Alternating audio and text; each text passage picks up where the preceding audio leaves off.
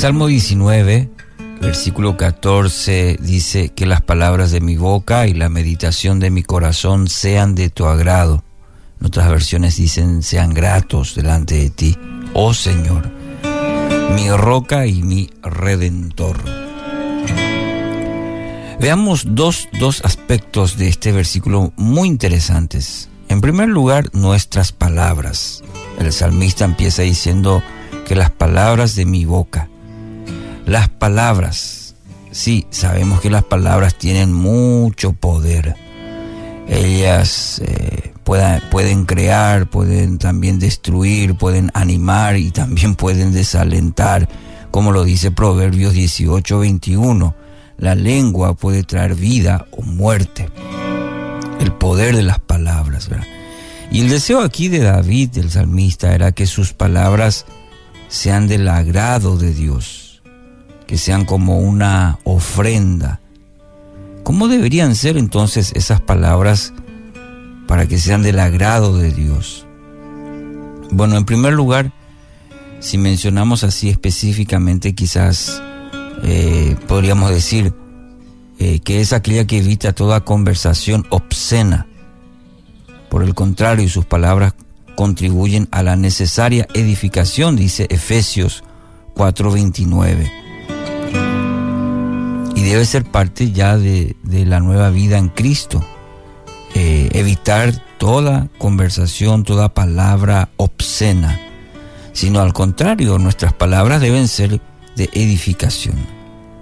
También aquella que no devuelve mal por mal ni insulto por insulto, sino que bendice. Primera Pedro 3.9 puede anotar para eh, fundamentar un poco esto. Y sobre todo en este tiempo, eh, en, la sociedad se puede ver esto. ¿eh?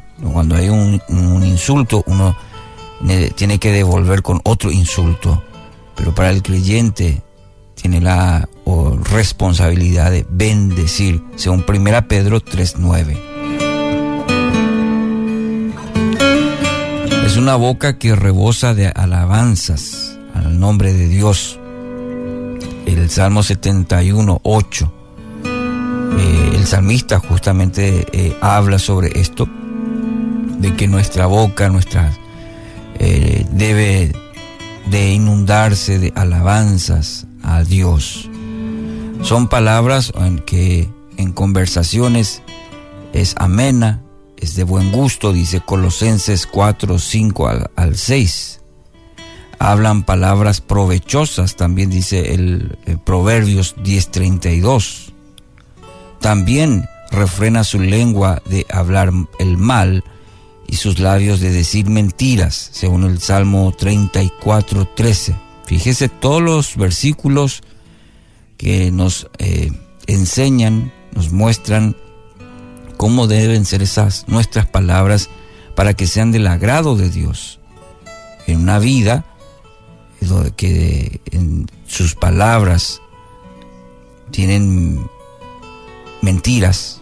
que hablan con malicia, de ninguna manera pueden ser del agrado de Dios.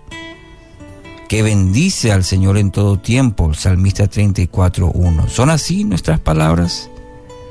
De bendición al Señor en todo tiempo. Es, estos aspectos, estas características deberíamos considerar si nuestras palabras están siendo del agrado de Dios. Y el segundo aspecto en este breve versículo, pero muy edificante, dice el salmista, la meditación de mi corazón. Por un lado dice que las palabras de mi boca, y después dice, la meditación de mi corazón sean de tu agrado. Aquello que pienso, que dejo entrar en, mi corazón, es lo que se va a reflejar, se va a exteriorizar a través de mis palabras. Eh, Lucas 6:45. ¿eh? ¿eh? ahí afirma este principio. Lo que atesoro en el corazón, lo que es importante para mí, ¿sí? aquello que entra, que, que medito, es lo que va a exteriorizarse a través de mis palabras. Una persona buena produce cosas buenas del tesoro de su buen corazón y una persona mala produce cosas malas del tesoro de su mal corazón. Lo que uno dice, brota lo que hay en su corazón. Es el reflejo.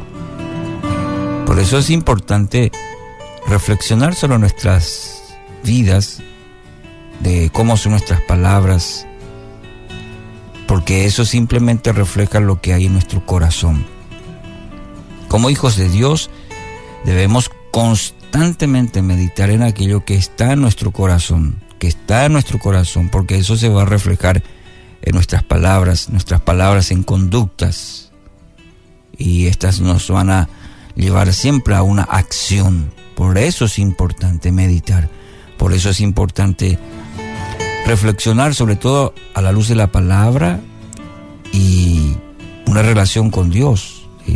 Porque a nuestro parecer puede ser que todo esté bien, pero cuando somos confrontados por Dios, la obra de su Espíritu Santo en nuestra vida nos va mm, a confrontar y nos va a mostrar si realmente es así.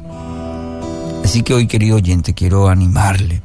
Permita que mediante el Espíritu Santo eh, todo lo que piense y todo lo que diga, como dice el salmista, sean agradables a Dios. Que así sea.